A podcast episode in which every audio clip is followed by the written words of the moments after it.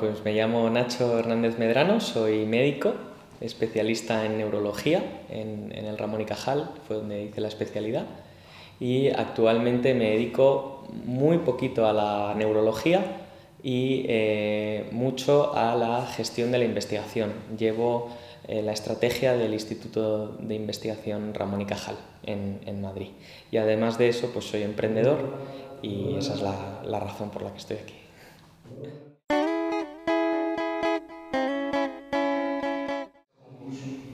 Bueno, pues como casi todas las cosas divertidas de la vida, por casualidad, porque eh, un amigo eh, me dijo, vente a una charla que hay hoy muy interesante en Madrid que te va a encantar.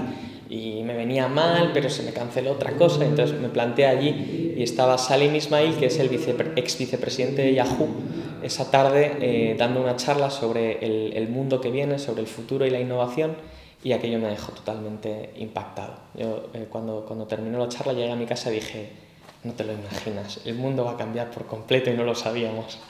Y yo tengo que hacer algo con esto. Y así fue.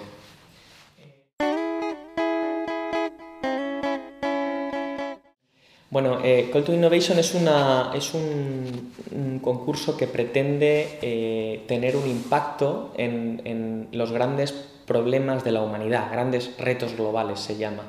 Eh, tienes, el que quiera presentarse tiene que mm, poner en marcha un proyecto que impacte a 10 millones de españoles en 10 años o lo que es lo mismo a mil millones de personas en el mundo en 10 años. Y que resuelva alguno de los grandes asuntos que tenemos los humanos entre manos, eh, energía, sanidad, pobreza, educación. Y que lo haga con una solución que sea tecnológica, una tecnología eh, aplicable en los siguientes años que dé respuesta a ese reto y que, y que sea para, para bien social.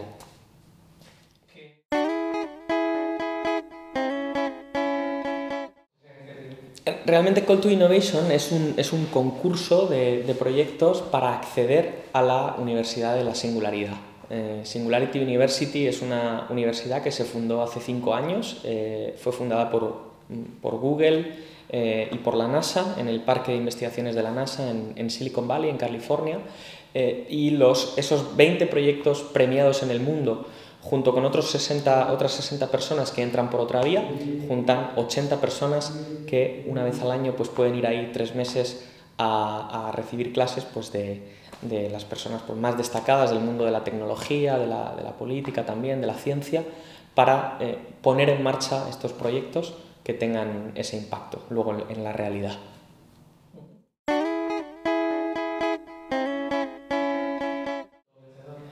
Pues eh, nosotros eh, suena muy un poco eh, bueno, un poco americano, ¿no? un poco peliculero, pero es cierto, cuando estábamos ahí en la sala y, y, vimos la convocatoria, estaba con mis dos socios y el proyecto era pues un proyecto todavía muy incipiente, pero es verdad que nos miramos y dijimos, tenemos que presentarnos porque vamos a ganar seguro.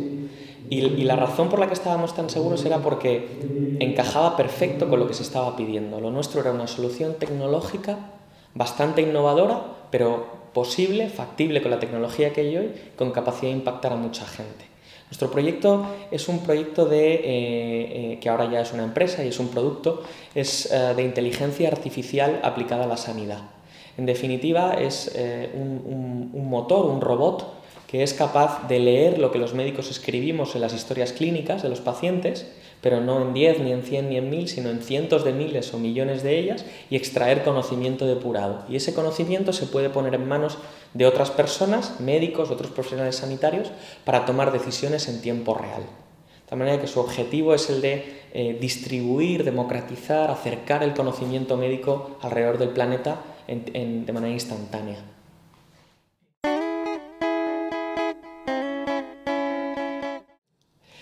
Lo más difícil, el, reto tecnológico ante un proyecto así estaba en la interpretación del lenguaje natural. los médicos en las historias clínicas, antes en papel, ahora en digital, pero escriben en texto libre, en lenguaje puramente humano. Y eso no es un problema sencillo, es un problema que lleva eh, muchos años encima de la mesa, no solo en medicina, sino en otras disciplinas. De hecho, es en lo que se especializa Google, en entender lo que los humanos preguntamos cuando nos dirigimos a ellos. Bueno, pues esa misma capacidad semántica, esa capacidad de entender qué quiere decir el médico cuando escribe en una historia clínica, es la que hay que afinar. Mm, esto se llama lingüística computacional, es enseñarle al ordenador el lenguaje de los médicos. Eso es muy bonito porque yo colaboro con mis programadores, con mis ingenieros y les voy diciendo, pues mira, cuando un médico dice esto, en realidad lo que está diciendo es esto otro, prográmalo de esa manera. Poco a poco vamos haciendo más inteligente a la máquina y nos va entendiendo lo que le queremos decir.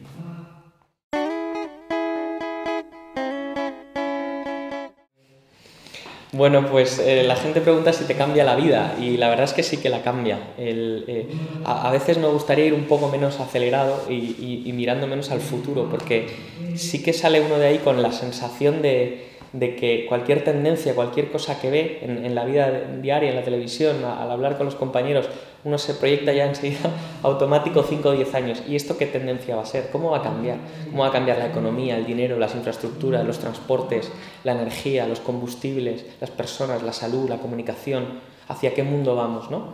Y en definitiva, el, gran mensaje de, de la Universidad de la Singularidad es que estamos viviendo un punto de inflexión en la historia de la humanidad en el cual las tecnologías que llevan ahí 20, 30 años que están pero no terminaban de desarrollarse, ahora se están acelerando muy deprisa ¿eh? y además están convergiendo.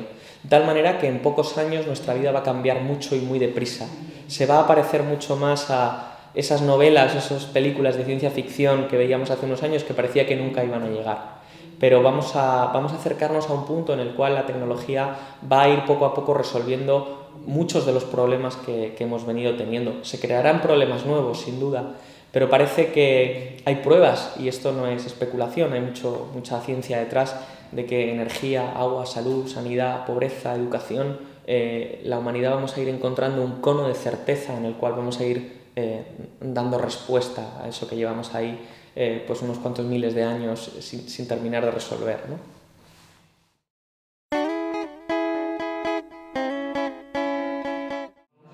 Muchísimo. Tenemos una comunidad de antiguos alumnos que, no para de crecer y nos hemos reunido, hemos tenido un encuentro mundial recientemente en Sevilla. Ahora, además, Sevilla pugna muy fuerte por hacer, intentar hacer una sede de la Universidad de la Singularidad en, Europa que, sea, que esté en Sevilla. Em, y además, bueno, pues de, los, del programa, uno de los objetivos es sacar un proyecto real que se convierta en empresa. Y en nuestro caso, pues yo me, me junté con dos españoles más y un francés eh, y los cuatro pues tenemos en marcha una empresa en el Imperial College de, London, de Londres que es, eh, tiene relación con la, con la información genética y que creemos que va a tener también mucho impacto.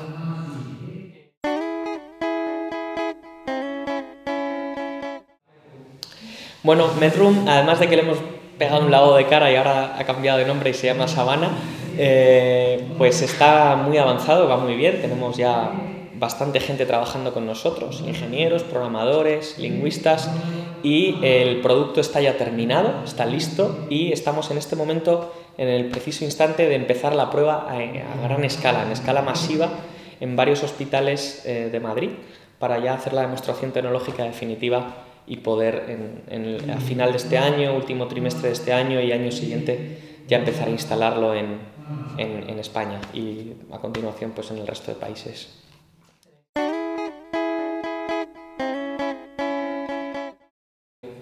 Bueno, pues es que esos años son, son muy buenos e increíbles para todo el mundo, ¿no? Entre los 18 y los 23 años, pues eh, imagínate, eh, amigos muchísimos y además los conservo y además mis mejores amigos de, la universidad, incluso de aquí de Elche, que eh, los tengo muy cerquita y que sigo a día de hoy, son médicos como yo, pues en contacto prácticamente diario, continuo y, y bueno, pues tuvimos tiempo para todo para estudiar, para divertirnos, para hacer viajes.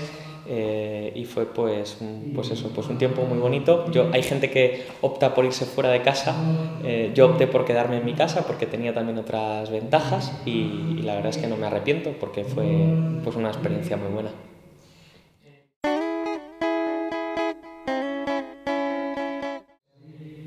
Bueno, pues a mí me gustaría que, fuera un, punto de encuentro entre las personas que, han salido de aquí y que después han ido haciendo su vida, su carrera y su, trayectoria para, hacer reflexionar precisamente a la, universidad sobre eh, qué cosas está haciendo eh, bien y por tanto debe seguir potenciando y qué cosas debe mejorar. Yo creo que no hay mejor retorno que el ver lo, que uno ha formado, luego dónde ha ido, qué cosas ha hecho con ese conocimiento, eh, para, para, que sea un elemento de, de, feedback ¿no? para, para, la universidad. Ese sería un, un objetivo muy positivo probablemente.